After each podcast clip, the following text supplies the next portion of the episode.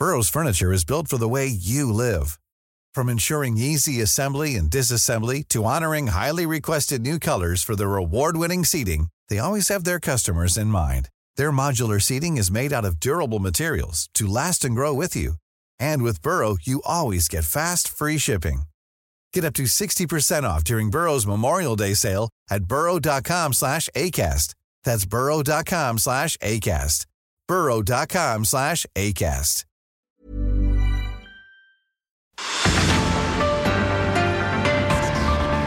Hola, ¿qué tal? Muy buenas noches, 9 de la noche en punto. Bienvenidos a una emisión más de De Frente en Jalisco. Hoy martes 8 de noviembre quiero agradecer como todos los días en los controles técnicos a Antonio Luna, en la producción y redacción de este espacio a Ricardo Gómez y recordarles nuestro número de WhatsApp para que se comuniquen con nosotros el 3330 1779 66. El día de hoy vamos a tener esta mesa de análisis de todos los martes.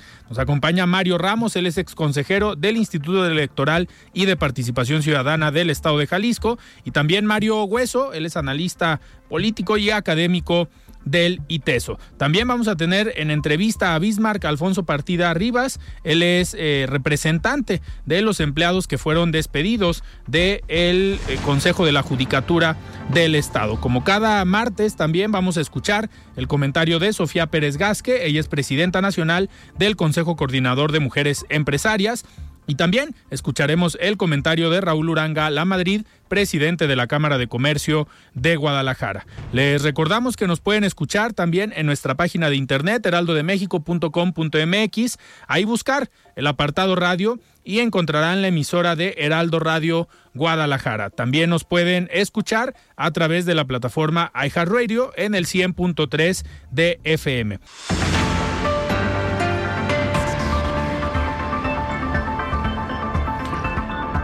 Muy bien, y pues arrancamos este martes. Me da muchísimo gusto tener aquí en cabina ya a Mario Hueso. Estimado Mario, ¿cómo estás? Buenas noches. Bien, Alfredo, muchas gracias eh, por la invitación. Buenas noches al auditorio también. Muchísimas gracias. Y antes de empezar con esta entrevista, vamos a tener un enlace con nuestra compañera Mayeli Mariscal, que el día de hoy estuvo eh, bueno, está todavía en el Congreso de Jalisco, como comentaba ahorita en el resumen, el secretario de Gobernación, Adán Augusto López, estuvo primero en el Palacio de Gobierno, en una reunión privada con el gobernador del estado, pero viene en esta eh, idea de las giras eh, en los congresos de los diferentes estados para socializar y platicar sobre la aprobación de esta iniciativa para ampliar la presencia de las Fuerzas Armadas en materia de seguridad. Y ahí estuvo nuestra compañera Mayeli Mariscal, a quien ya tenemos aquí en la línea. Estimada Mayeli, ¿cómo estás? Buenas noches. Hola, ¿qué tal? Muy buenas noches, Alfredo. Buenas noches también a todo el auditorio. Pues nos encontramos todavía aquí en el recinto legislativo, en donde se está llevando a cabo esta audiencia para, eh, pues, exponer por qué debe de continuar eh, en las calles el ejército, al menos hasta el 2028. La visita del titular de la Secretaría de Gobernación, Adán Augusto López Hernández, eh, pues está aquí en la Cámara de Diputados ya eh, tuvimos oportunidad de platicar con él los medios de comunicación. Sabemos que, bueno, también hoy por la tarde en la Cámara de Diputados Federal se aprobó ya esta iniciativa y le preguntamos si todavía eh, con esta aprobación eh, vale la pena o si seguirá recorriendo los congresos locales precisamente para exponer pues esta iniciativa, a lo que él nos responde que sí, que es necesario porque es precisamente la encomienda que le dio el presidente Andrés Manuel López Obrador de recorrer estos congresos, escucharles y también exponerles sus puntos de vista. Eh, aquí, eh, pues ya también eh, pasaron una, una de las representaciones partidistas ah, que están aquí en el Congreso tuvo oportunidad ya el secretario de Gobernación también de hacer su exposición.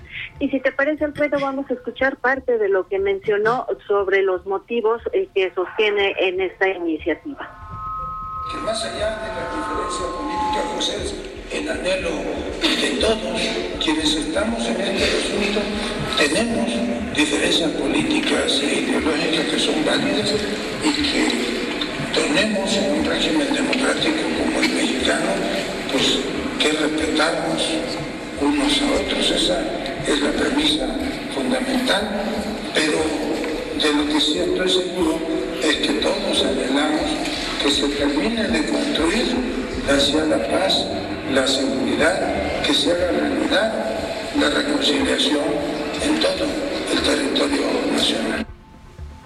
Y bueno, Alfredo, también compartirles que tuvimos la oportunidad en este encuentro, este acercamiento que tuvo con medios de comunicación, de preguntarle respecto de estas declaraciones y que, por supuesto, eh, fueron bastante polémicas y generaron molestia en el mandatario estatal, Enrique Alfaro, respecto a que al hablar de baños de sangre se pensaba en Jalisco, a lo cual dijo el funcionario federal que sigue sosteniendo esto este dicho ya dijo que en días recientes se reunió con Alfaro Ramírez, con quien tuvo oportunidad de comentar este punto, y bueno, señaló que la estrategia conjunta eh, con el gobierno estatal y las fuerzas federales se seguirá eh, trabajando para precisamente pues abatir estos altos índices de la delincuencia, aunque eh, destacó que pues sí, no es un asunto que surgiera ni con el gobernador ni tampoco por generación espontánea, sino que ya viene de administraciones pasadas. Por lo pronto, pues eh, continuamos aquí en el recinto, todavía estamos en espera de que se pronuncie el gobernador de Jalisco, emita su pronunciamiento, y eh, también eh, la presidenta de esta legislatura, y pues esperar para ver realmente cómo es que se votará esta iniciativa aquí en el Congreso local, Alfredo. Muy bien, Mayeli, pues muchísimas gracias. Vamos a seguir atentos de este mensaje que eh, dé el gobernador del estado y también Mirel Montes, la presidenta de la mesa directiva del Congreso del estado. Pues vamos a ver si se lleva a cabo esta visita, que al parecer así será, de una manera cordial, en una calma, digamos, eh, tensa, pero pues sin ningún contratiempo, sin ningún sobresalto y pues apegándose al protocolo político. Así es, Alfredo. Bueno, y vale la pena también destacar que al inicio de este pronunciamiento el secretario de Gobernación le pidió a los legisladores el respaldo para el gobernador. Dijo que, bueno, es momento de cerrar filas, de sumarse a pesar de las diferencias políticas. Y escuchamos en este mensaje que lo mencionó.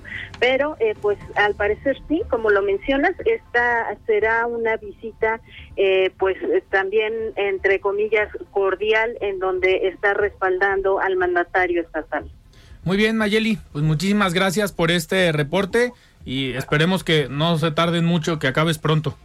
Esperemos que sí. Muchas gracias, Alfredo. Seguimos al pendiente. Muchísimas gracias. Muy buenas noches. Nuestra compañera Mayeli Mariscal desde el Congreso del Estado con esta visita que se está dando del secretario de Gobernación, Adán Augusto López, para pues cabildear, negociar y pedir el voto a favor de esta iniciativa o esta propuesta para que las Fuerzas Armadas se mantengan en tareas de seguridad por lo menos hasta el 2028. Mario, ¿cómo ves esta visita del secretario de Gobernación? Un, un comentario rápido para pasar la voz aquí a nuestro invitado. Gracias. Eh, empezar a decir que se tardaron porque estuvo el secretario de Gobernación en Palacio de Gobierno, por ahí se filtraron ya unas fotografías donde estaba dialogando muy cerquita con el gobernador y debe haber empezado a las seis y empezó casi a las ocho. ¿No? Bueno, pero ya están acostumbrados los diputados a empezar tarde. Los diputados sí, y qué bueno que de repente vayan a trabajar. Pero me tocó escuchar por ahí la, postura del secretario de Gobernación, pues muy en la línea de lo que dice el presidente de la República, ¿no? que es un, un, ejército que no viola derechos humanos, que está transformado, que se dedica a llevar vacunas, este, y que según sus datos el 82% de la gente quiere que esté en, la calle. Yo he visto otros estudios de opinión, dijeran ellos, yo tengo otros datos que he visto ahí en, Reforma o en las encuestas que hace eh, Periódico Financiero, etcétera, ¿no? Y algunas posturas, ¿no? Me parece que ya está muy claro que aquí se va a votar en contra, ¿no? Pero, pues, ¿Crees? sí, yo creo que sí. Sí, y está, sí, pero el presidente pues le mandó la encomienda de ve y visita a los 32 estados para que también que te pases. Yo todavía pues, tengo Eso va a generar nota. No, yo creo que sí se va a votar en contra vamos a ver en un rato más. Vamos a ver. ¿Podríamos apostar algo ahora que no está mi tocayo, que no ha llegado? Todavía debe una apuesta, Mario, Ramos, Por eso no vino, yo creo, porque sabía que íbamos a hablar hoy de apuestas. Yo creo que se va en contra, pero veremos, pues, ¿no? Muy bien. Pues a ver, me da muchísimo gusto recibir aquí en cabina a Bismarck Alfonso Partida Rivas. Él es eh, representante de empleados que han sido despedidos del Consejo de la Judicatura aquí en el estado de Jalisco. Hemos visto en los últimos días eh, pues mensajes, posicionamientos y posturas eh, fuertes, firmes en diferentes entrevistas, pero también en el informe del gobernador del estado el pasado domingo. Estimado Bismarck, ¿cómo estás? Buenas noches. Alfredo Mario, agradecido por la invitación, por el espacio que nos dan a nosotros los trabajadores de entregar el mensaje a la ciudadanía. Bismarck, a ver, platícanos de entrada, ¿cómo eh, y cuánto tiempo llevabas trabajando en el Consejo de la Judicatura para entender eh, tu trayectoria al interior del Poder Judicial y pues qué es lo que ha estado pasando contigo y con un casi un centenar de empleados del Consejo de la Judicatura. Así es, 98 trabajadores son eh, a partir de los últimos meses, desde mayo. La última tanda fue este mes de octubre. Sí, mi caso es, es paradigmático en cuanto a la temporalidad. Yo tenía casi 10 años, en enero cumpliría 10 años trabajando en el Poder Judicial. Tenía carrera desde ser meritorio, sin tener un salario ni estar en nómina, hasta auxiliar, notificador, notificador en el Consejo de la Judicatura y luego jefe de sección en el Archivo General del Poder Judicial.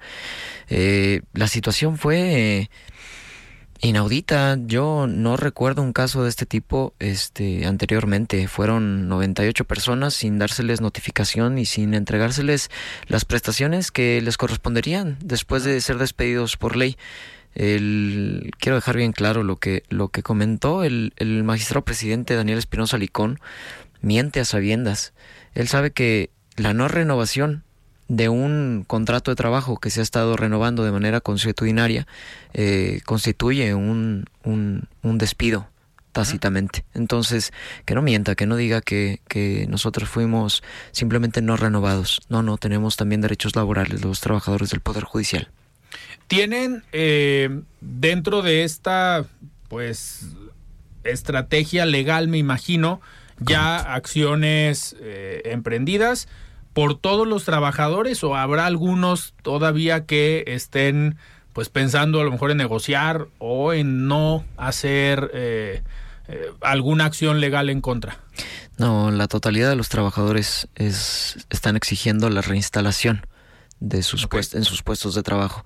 Tenemos efectivamente una estrategia legal que estamos ya poniendo en marcha, pero no es la única, porque creo que tanto el Ejecutivo como el Poder Judicial en, persona del magistrado presidente, querían nuestro silencio, querían que, como dijo el otro día, si son abogados vayan a juicio. ¿A qué, a qué juzgado quiere que vayamos? ¿A los que controla Enrique Alfaro y el magistrado presidente Daniel Espinosa Licón? ¿A esos quiere que vayamos? ¿Quiere que pidamos justicia? Como sabemos que existe en Jalisco, un 98% de impunidad es lo que es lo que quieren, nuestro silencio. No, no, no, no les vamos a otorgar el beneficio de nuestro silencio. Vamos a estar ahí para exigirles nuestros derechos laborales y para hacerles sabedor a toda la sociedad jalisciense lo que están tratando de hacer, de apoderarse del Poder Judicial. Eh, Bismarck, en el domingo, en el informe del gobernador, eh, pues circularon ahí imágenes en medios de comunicación de tú pues encarando o enfrentando o dando un mensaje al gobernador del estado. Eh, me gustaría primero que nos platicaras qué le dijiste al gobernador o qué dijiste ahí en el Congreso del Estado para después pasar a lo que hicieron también hace un momento en el Congreso con la llegada del secretario de Gobernación. Es, es interesante porque fueron dos intervenciones, solo creo que salió a los medios la primera, pero este en la primera le dije que, que, nos diera la cara a los trabajadores, que el pueblo de Jalisco sabía exactamente lo que estaban haciendo, que históricamente así comenzaban los, los totalitarismos, apoderándose de los demás poderes del Estado. Y es lo que están haciendo. Eh, le dije que había dejado en la calle 98 familias, 98 eh, sustentos, que tienen hijos, que tienen responsabilidades, que tienen cuentas que pagar. Eh, básicamente eso, entre otras cosas, mm, básicamente sobre los desaparecidos, sobre el estado actual real del estado, porque los ciudadanos saben cómo es Jalisco de verdad. Y hace unos momentos también, eh, pues se manifestaron afuera del Congreso para, eh, pues esperar al secretario de Gobernación. ¿Tuvieron posibilidad de platicar con él? Tuvimos un, momento? tuvimos tuvimos un intercambio y agradezco a las personas que lo hicieron posible, este, de, de un par de documentos que le teníamos preparado, explicándole la situación dentro del Poder Judicial para que le lleve el mensaje a la Federación, esta opacidad que existe en el Poder Judicial, este nombramiento de jueces a modo, este despido injustificado de trabajadores, las condiciones laborales en las que están, que los consejeros, que tres de ellos no pasaron sus exámenes, que el magistrado presidente funge como una eh, marioneta, no hay otra palabra para decirlo, aunque suene fuerte, es, es la realidad, funge como una marioneta del Ejecutivo en estos, en estos momentos. Mario Cueso. Gracias. Yo no estoy muy enterado, Bismarck Alfredo, mucho del conflicto, salvo lo que he leído en redes, cuando se hizo el plantón, algunas poquitas cosas que han salido en medios y demás, pero eh, supongo que el conflicto huele o tiene tufo al conflicto entre el gobierno del Estado y el grupo político de la Universidad de Guadalajara.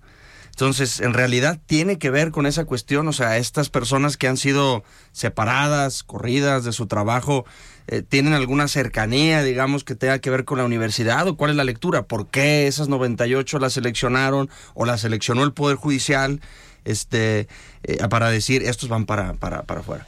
Fíjate, es curioso porque... La pregunta sería, ¿se puede leer esta lectura en, ese, en, esos códigos, digamos? O sea, ¿tiene que ver con el conflicto entre sí, pero, el y la universidad? Sí, pero en clave de el relato del gobernador, nada más. Porque a nosotros... Mmm, además del equipo del consejero Becerra, muchos de los compañeros no tienen, no tienen relación absolutamente ninguna ni con el grupo universidad ni con el consejero Becerra. Entonces, ¿qué tiene que ver el compañero de intendencia al que echaron a la calle? ¿Qué tengo que ver yo que tengo 10 años trabajando? No estaba Enrique Alfaro, no estaba el consejero Becerra, no existía este conflicto. ¿Me explico? Muchos de los compañeros ¿sí? están en la misma situación ni la debían ni la temían. Y a ellos se les vincula con esta, como dices, esta lucha, este conflicto entre Grupo Universidad y el gobierno del Estado iniciado por Enrique Alfaro.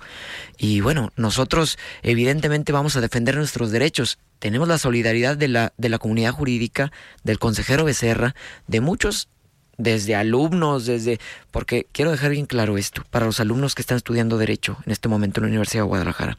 Yo soy egresado de ahí, a lo mejor esa es la vinculación que hacen está... o, esta que salió alguna vez en un medio, ¿no? Que se te vinculaba con el PRD también. Ah, el PRD a manos del grupo político de la UDG. Ojo, yo no me escondo. Yo tengo una ideología de izquierdas y soy muy orgulloso de ella, ¿sí? Y desde muy chico, ¿sí? Milité en partidos de izquierda. Entonces, si ir a pisar calle, de ir a pisar pueblitos, de ir a entregar este, información al respecto, de, de trabajar políticamente, es un crimen, si eso es, es lo que están diciendo, que lo digan públicamente. ¿Sí? Que pensar diferente es un crimen y que estamos vetados, cualquiera que piense de esa manera y no se pliegue a los intereses tanto del Ejecutivo como del presidente del Supremo Tribunal, estamos vetados del Poder Judicial. Lo que te decía, se está haciendo un, eh, una discriminación de facto para todas las personas que hayan estudiado en la Universidad de Guadalajara. ¿Es lo que estamos hablando? Porque de facto lo están haciendo. Y es peligrosísimo, imagínate, ¿cómo le explicas a las madres de los alumnos que están en UDG que no van a poder tener este espacio de trabajo, que no van a poder desarrollarse, no van a poder trabajar por el pueblo de Jalisco, ni en el poder legislativo, ni en el ejecutivo, ni en el judicial? ¿Por qué es lo que están haciendo? Pues eh, sin duda, digo, se ve un conflicto eh, político por lo que comentas.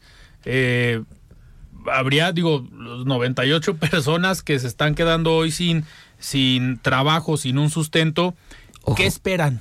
Eh, exigimos la reinstalación, la reinstalación.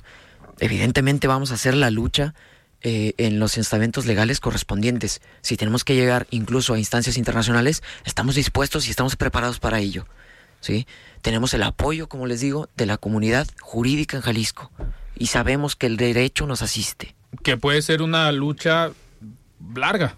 Sí, probablemente. Pero también, como te digo, no solo es la lucha jurídica. Sí, porque no les vamos a otorgar el beneficio de, nuestro silencio. Nosotros ya nos quitaron muchísimas cosas, ya nos quitaron todo, pero también el miedo. Ese ya no lo tenemos. No, no todos los trabajadores estaban ligados al consejero Becerra, también trabajaban en diferentes áreas. No, en, en, áreas muy diversas del Poder Judicial. Quiero dejar bien clara esta situación. El magistrado presidente salió primero a decir que él no sabía que se había que se habían destituido estas personas, que él no sabía lo que firmaba, que él no sabía lo que le pasaba a firma. Les puedo asegurar que lo sabía. Para empezar, miente. Después solía decir que no, que era una reestructuración. ¿Sí? Es mentira.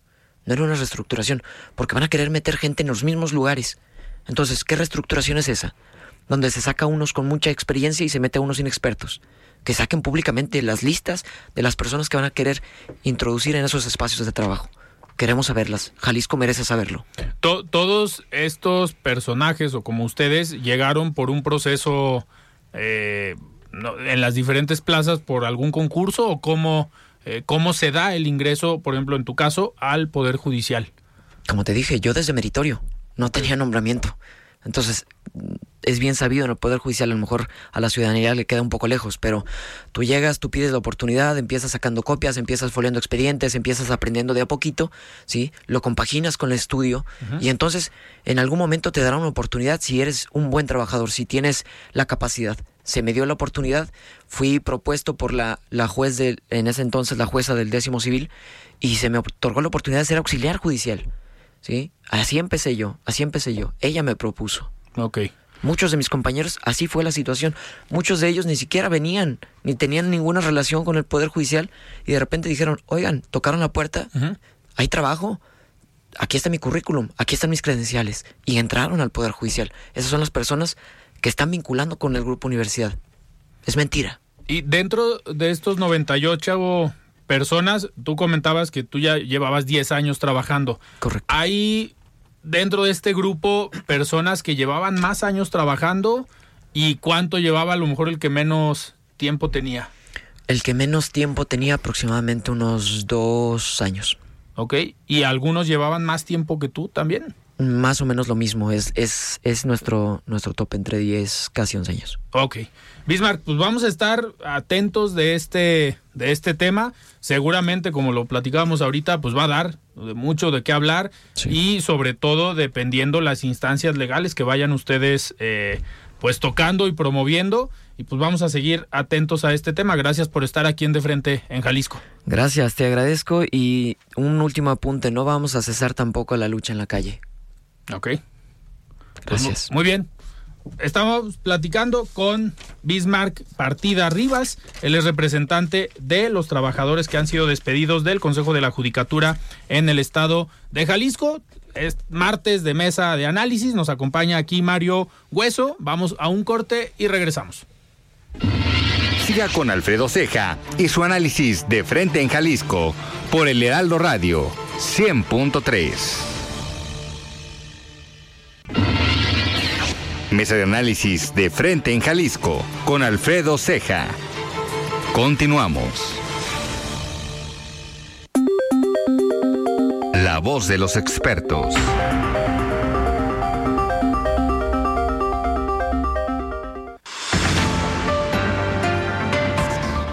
Muy bien, estamos de regreso aquí en De Frente en Jalisco, 9 de la noche con 28 minutos y vamos a escuchar el comentario de Sofía Pérez Gasque. Ella es presidenta nacional del Consejo Coordinador de Mujeres Empresarias. Estimada Sofía, ¿cómo estás? Buenas noches. Gracias, como siempre, por este momento de intervención para el Consejo Coordinador de Mujeres Empresarias. Esta semana les quiero platicar sobre eh, la aprobación eh, por unanimidad que se dio el 3 de noviembre en el Senado de la República para el dictamen de la iniciativa con proyecto de decreto y reforma para la Ley Federal del Trabajo en materia de vacaciones dignas. Esta reforma indica que se ampliaría el, paso, el plazo de vacaciones de 6 a 12 días para todos los trabajadores desde el primer año de trabajo señalando que se aumentarán dos días de vacaciones al cumplirse el primer año hasta llegar a 20 días de descanso obligatorio y a partir del sexto año de antigüedad se incrementará en dos días por cada cinco años. Nosotros desde el Consejo Coordinador de Mujeres Empresarias velamos y nos preocupamos por nuestras colaboradoras y colaboradores.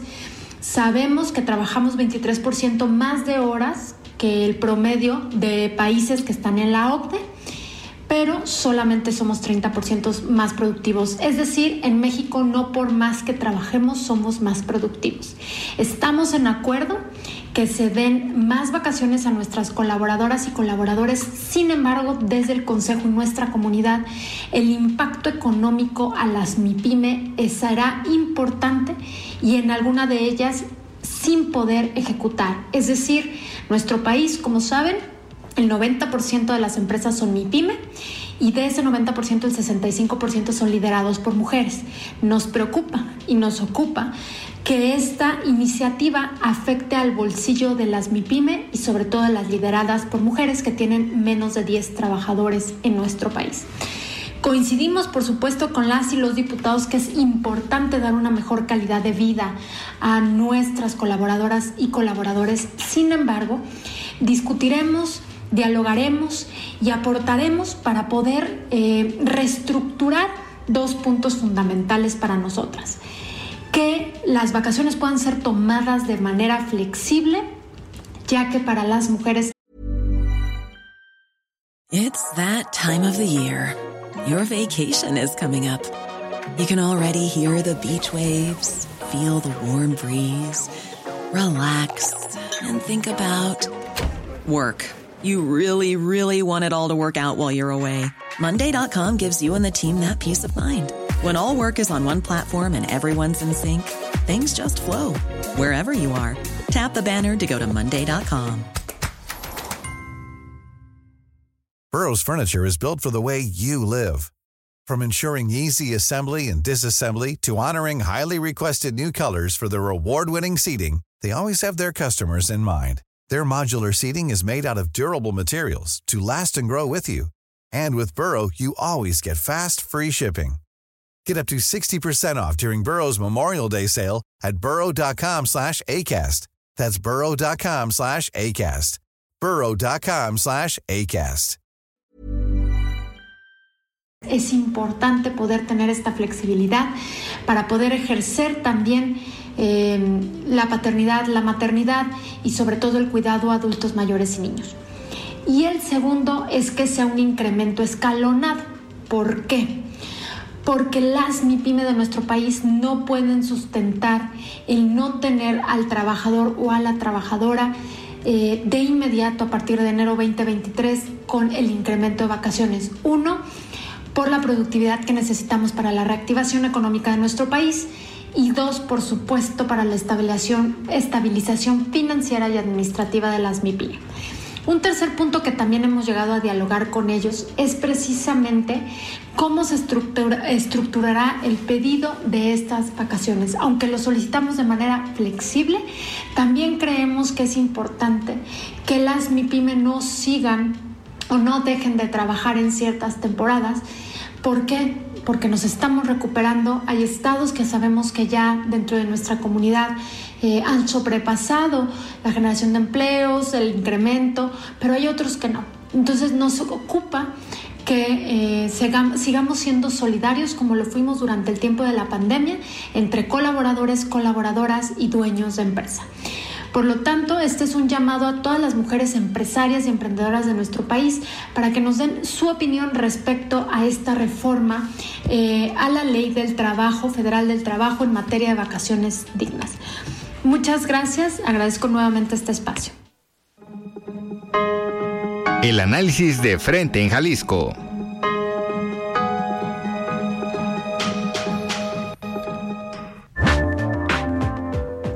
Muchísimas gracias Sofía por este comentario y seguimos en esta mesa de análisis de los martes con Mario Hueso. Estimado Mario, a ver, sin duda el tema de esta semana eh, va a ser el informe del gobernador del estado que se dio el domingo eh, pasado en el Congreso y la visita del día de hoy del secretario de Gobernación también al Congreso de Jalisco. Me gustaría que empezáramos analizando el, el informe o el mensaje que dio el gobernador y todo lo que se suscitó alrededor de este evento en el Congreso el domingo. ¿Cómo viste el, mensaje del gobernador, su intervención eh, y los temas que ahí se trataron.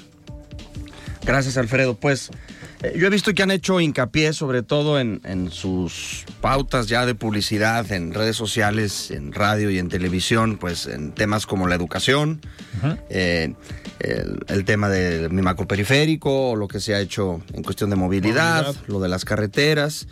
Eh, y el gobernador hizo mucho hincapié la semana pasada también en su informe que hizo de, seguridad.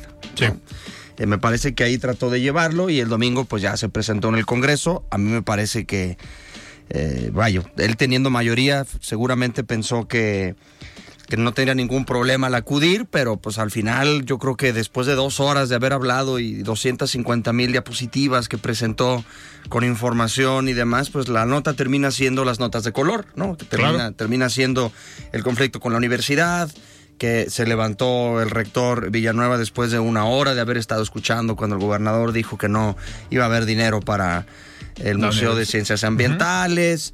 Em, eh, pues me dio un cuatro que le pusieron al gobernador, ¿no? Porque había gritos adentro.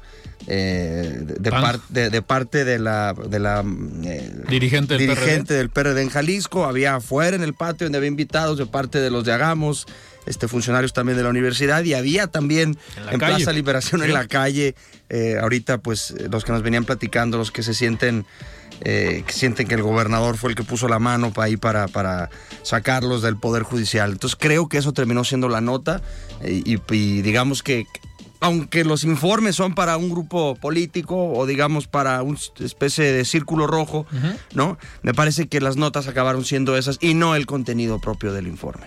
Eh, se ha hablado poco, ¿no? Del contenido del informe. Sí, sí, sí, se ha hablado poco y ha quedado por ahí más bien estas intervenciones desde la oposición, ¿no? Desde el mismo tema de la seguridad, ¿no? que, algunos medios han recalcado que tienen otros datos, eh, los famosos juegos de estadística, lo mismo le pasa al presidente de la República, pues presenta sus estadísticas, los medios de comunicación y las ONGs o los expertos tienen otras y se vuelve un debate, ¿no? La realidad es que la percepción es la que realmente mide esa situación y ahí pues ningún gobierno se salva, hablando de ese tema, ¿no? Pero me parece que, que no ha quedado ningún tema fuerte en el tintero, eh, salvo las pautas de publicidad que me ha tocado ver, este, las piezas de comunicación, que digamos van para otro tipo de público, ¿no? Pero en el tema de los discursos y los sombrerazos, pues bueno, se puso bueno. A mí yo también agradezco que el domingo haya habido un poquito ahí de... De color. De color y de ambiente, porque había estado muy aburrido el ambiente político y se necesitaba ya un buen encontronazo de eso. Yo también creo que eh,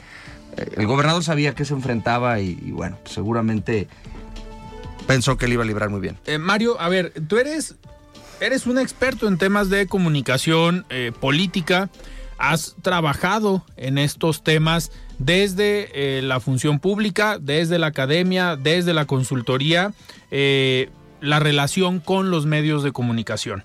Y la semana pasada en el informe de seguridad comentábamos que la nota no fue tanto, los números que presenta el gobernador sobre la inseguridad en Jalisco, sino que la nota se fue más por eh, el, reclamo. Pues, el reclamo y la confrontación otra vez a los medios de comunicación. Tú como experto en estos temas, ¿se vale en un informe eh, fijar esta postura hacia algunos medios de comunicación? Yo creo que depende. Hay políticos a los que confrontarles da éxito a nivel internacional, pues los Kirchner en Argentina, Correa en Ecuador en su momento, eh, el propio Hugo Chávez en, su primera o segunda etapa de, todas las que tuvo. Eh, López Obrador en su segmento le da a confrontarse con los medios de comunicación y con otros no. Claro. Eh, creo que el gobernador está o hizo una apuesta por querer confrontar a los medios que no digamos, de alguna manera comparten su agenda, su punto de vista, eh, que, que, no comparten la manera en que presenta la información, pero los cómo también importan. Entonces, yo creo que es un error comunicacionalmente, que si estás presentando datos positivos, datos duros, que además no son tuyos, son del Ejecutivo Secretariado. El Secretario Ejecutivo del Sistema Nacional, de Seguridad. De Seguridad. Este, no son tuyos, son del gobierno federal. Eh, que en teoría son contras. Que en teoría son contras, son, algunos datos son muy positivos, ¿no? Etcétera.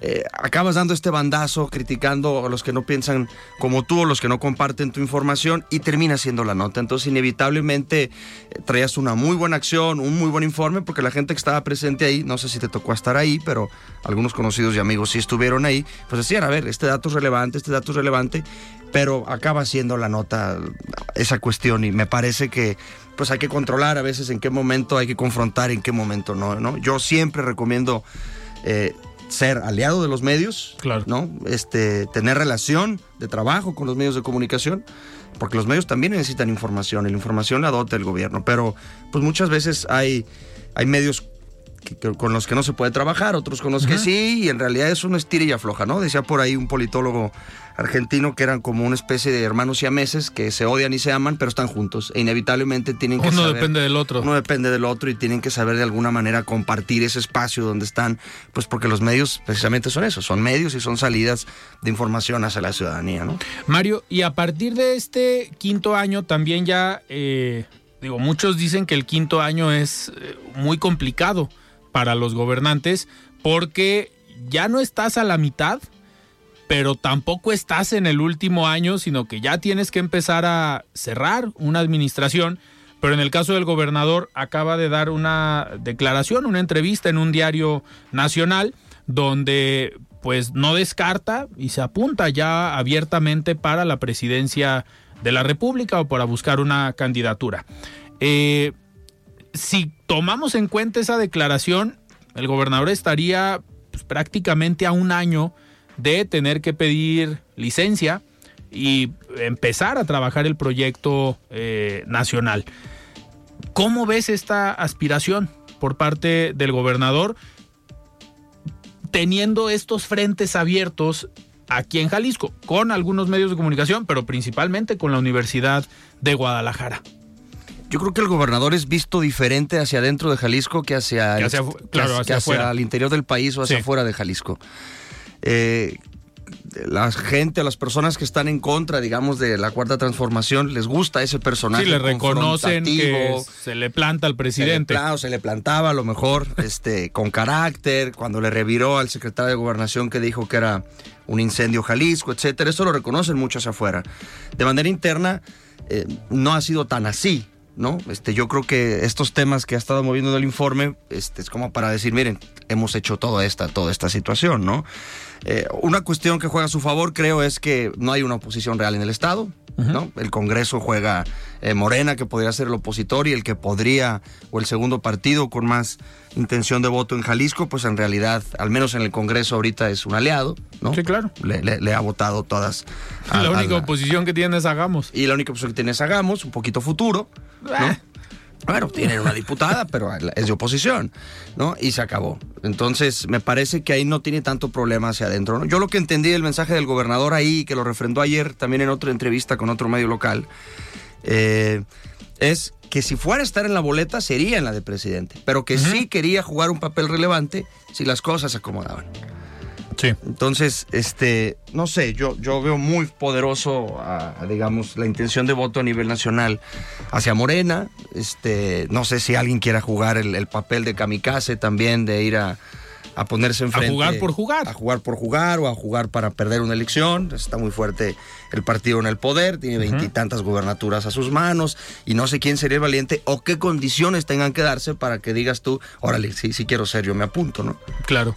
Mario, a ver, algo que llamó la atención también el domingo fue la llegada de Pablo Lemus al Congreso, que venía después del maratón de Guadalajara Llega en pants, llega con el número, llega con la medalla. Allá hay mensaje. ¿O fue literal, no me alcancé a cambiar? Digo, el Palacio Municipal está a una cuadra. Sí, el Palacio Municipal está a una cuadra y tiene como bañarse ahí, ¿no? Yo creo que él es muy hábil y ha sido muy hábil en, en, saber brillar o saber llamar la atención en otros eventos, aunque no sea su evento. ¿no?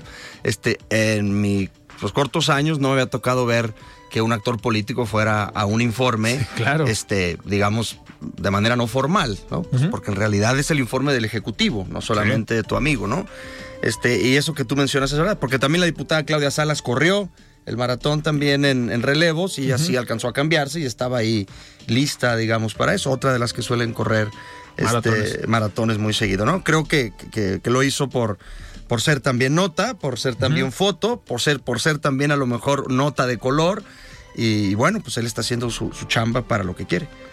Creo que, digo, llamó mucho la atención. Eh, hubo algunos eh, que comentaron que llamaba la atención que era sesión solemne. Y anteriormente en el Congreso del Estado, cuando era sesión solemne, en algún momento un exdiputado me platicó que a los diputados cuando era sesión solemne tenían que llegar vestidos de traje negro. Que si llegaban los trajes azul marino que hoy están muy de moda, los regresaban a su casa y se tenían que poner traje negro porque era sesión solemne. Ya desde hace algunos años, pues ya vemos que los diputados llegan como, como quieren. Digo, o llega- los políticos en realidad. los ¿no? políticos. O sea, yo creo que también en, en este sentido de querer mostrar cercanía, pues ya los ves muchos en tenis. Antes era impensable ver a un Sí. político en tenis, ¿no? Nomás salvo cuando salía a correr, una cuestión de estas. Y ahorita creo que. Y creo que da éxito eso de tratar de mostrarse más cercano, más como una persona, un ciudadano común, este, que anda con su pantalón de mezclilla y una camisa de trabajo y unos tenis, Y un chaleco naranja. Ah, un chaleco naranja. este, que, que andar, digamos, con esa formalidad o rigurosidad del, del político, Lejano. llamémosle tradicional o lejano, este, que se manejaba con, con otros, con otros símbolos y con otros códigos. Claro.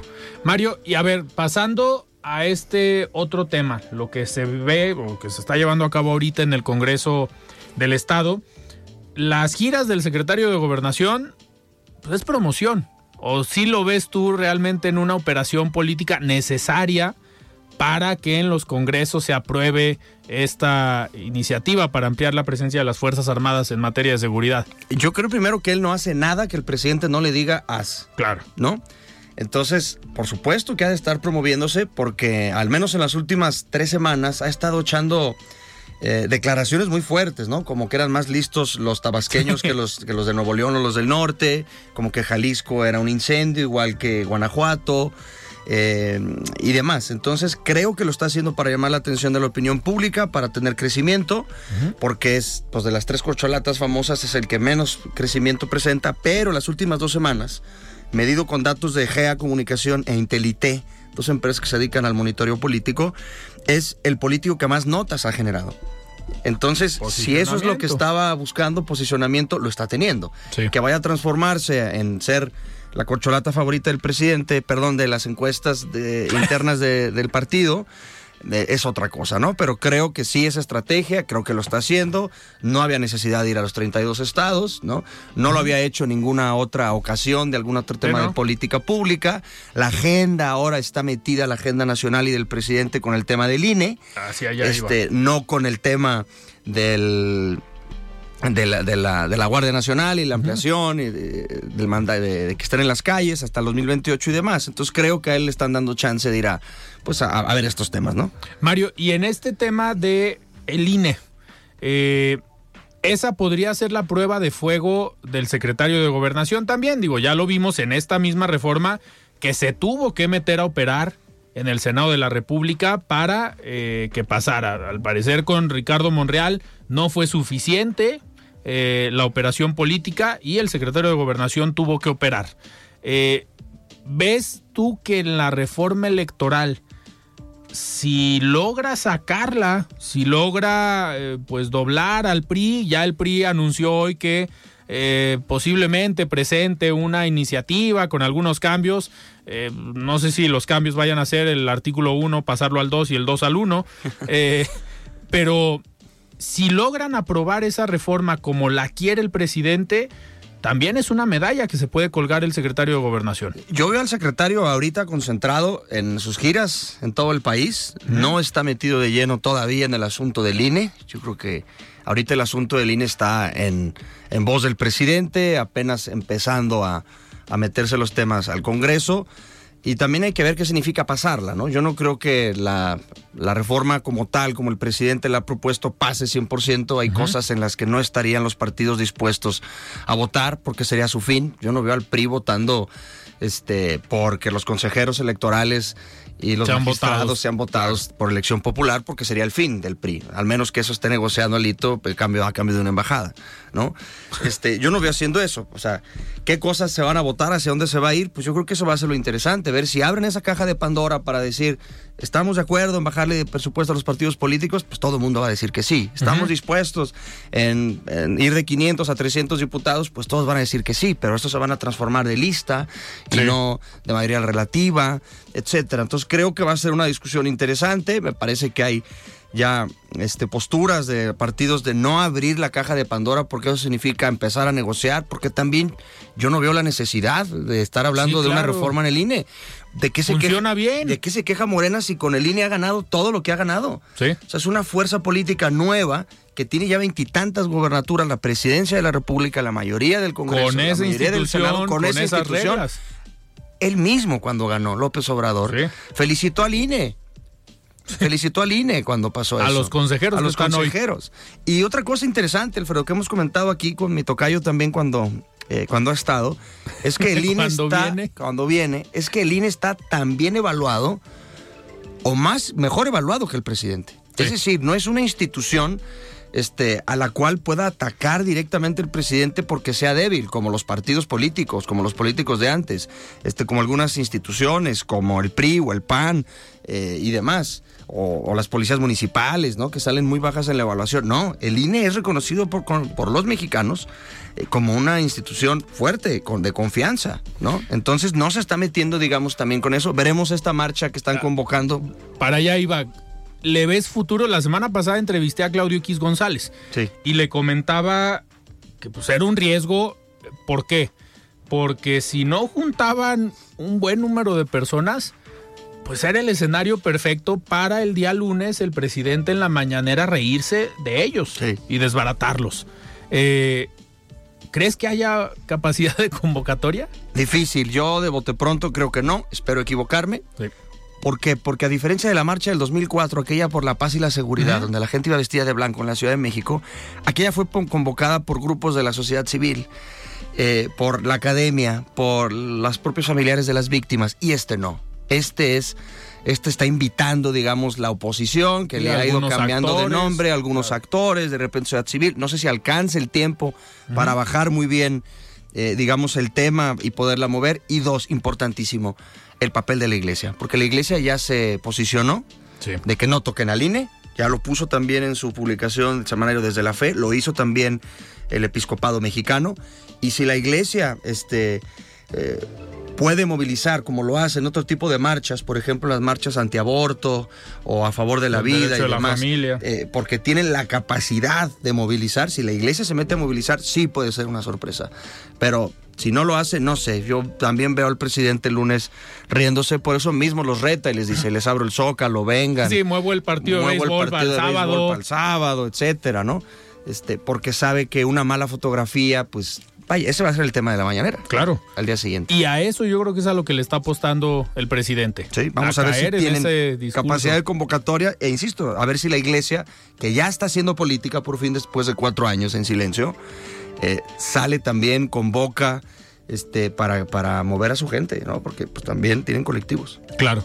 Mario, antes de despedirnos, vamos a escuchar el comentario de Raúl Uranga La Madrid, presidente de la Cámara de Comercio de Guadalajara. Estimado Raúl, ¿cómo estás? Muy buenas noches.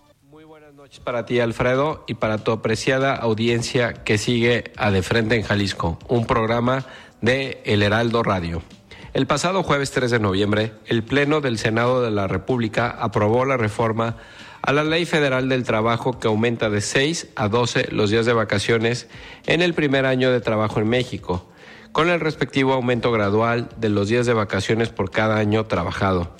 Coincidimos en que existe un beneficio real para los colaboradores de las empresas que podrán gozar de una mejor calidad de vida al tener más tiempo de descanso, esparcimiento y convivencia con sus familias y al mismo tiempo puede dar como resultado una mayor productividad derivada de mejores condiciones de salud física y psicológica. Estos cambios podrían tener un efecto positivo en sectores como el turismo, el cual obtendría una mayor derrama económica derivada de la mayor disponibilidad de las familias para poder viajar y consumir servicios de hospitalidad y entretenimiento.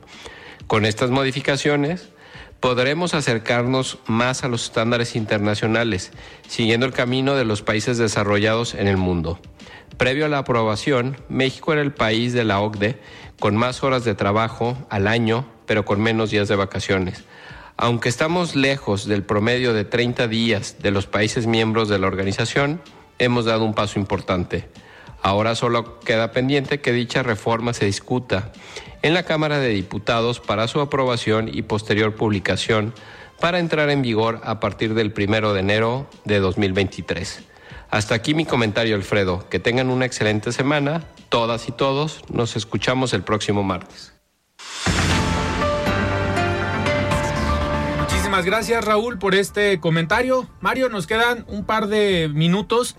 Oye, ahorita eh, comentábamos, pues estas imágenes se ven a los diputados de Morena, ya subieron ahorita una imagen, la bancada de Morena en el Congreso del Estado con el secretario de Gobernación, pero pues queda eh, respaldado el, el coordinador de la bancada de Morena, al menos en algunas imágenes que están circulando, van el gobernador del Estado, Chema Martínez y el secretario de Gobernación. Yo creo que sí, la semana que fue pasada o antepasada cuando lo entrevistábamos, Le, le, decíamos que había como mucha claridad en que él asistía mucho a Manuel Acuña, pero también a la Ciudad de México, ¿no? Y se dice que tiene muy buenos vasos comunicantes con, con el secretario de Gobernación. Ahí se vio, vamos a ver qué logra moverse mañana en las columnas de información, en las notas, a ver si su presencia significó algo o la nota va a acabar siendo Adán Augusto, el gobernador, sus posturas y finalmente la discusión en el Pleno, ¿no? Y vamos a ver cómo queda la votación. Vamos a ver cómo queda la votación. ¿Se, tiene que votar hoy? Se supone que sí. Ok, pues veremos. Yo creo que han de seguir ahí. Entonces, pues vamos a ver en un rato cómo queda la votación. Yo digo que la votan en contra. Yo también creo que la votan en contra. ¿Ya cambiaste de opinión? No, no, no, o sea, en contra de la Guardia Nacional. Ah, bueno, no, no, no. Bueno, ahorita nos ponemos de acuerdo, va a haber apuesta. Sí. Muy bien. Nos despedimos, Mario. Igualmente, Alfredo, muchas gracias. Gracias por la invitación al auditorio también. Buenas noches. Muy buenas noches. Nos despedimos. Yo soy Alfredo Ceja. El día de mañana nos acompaña el diputado local del PRI, Julio Covarrubias. Muy buenas noches. Estaba preguntando Magallanes. Alfredo Ceja los espera de lunes a viernes a las 9 de la noche para que junto con los expertos y líderes de opinión analicen la noticia y a sus protagonistas. Esto fue De Frente en Jalisco, otra exclusiva de El Heraldo Radio.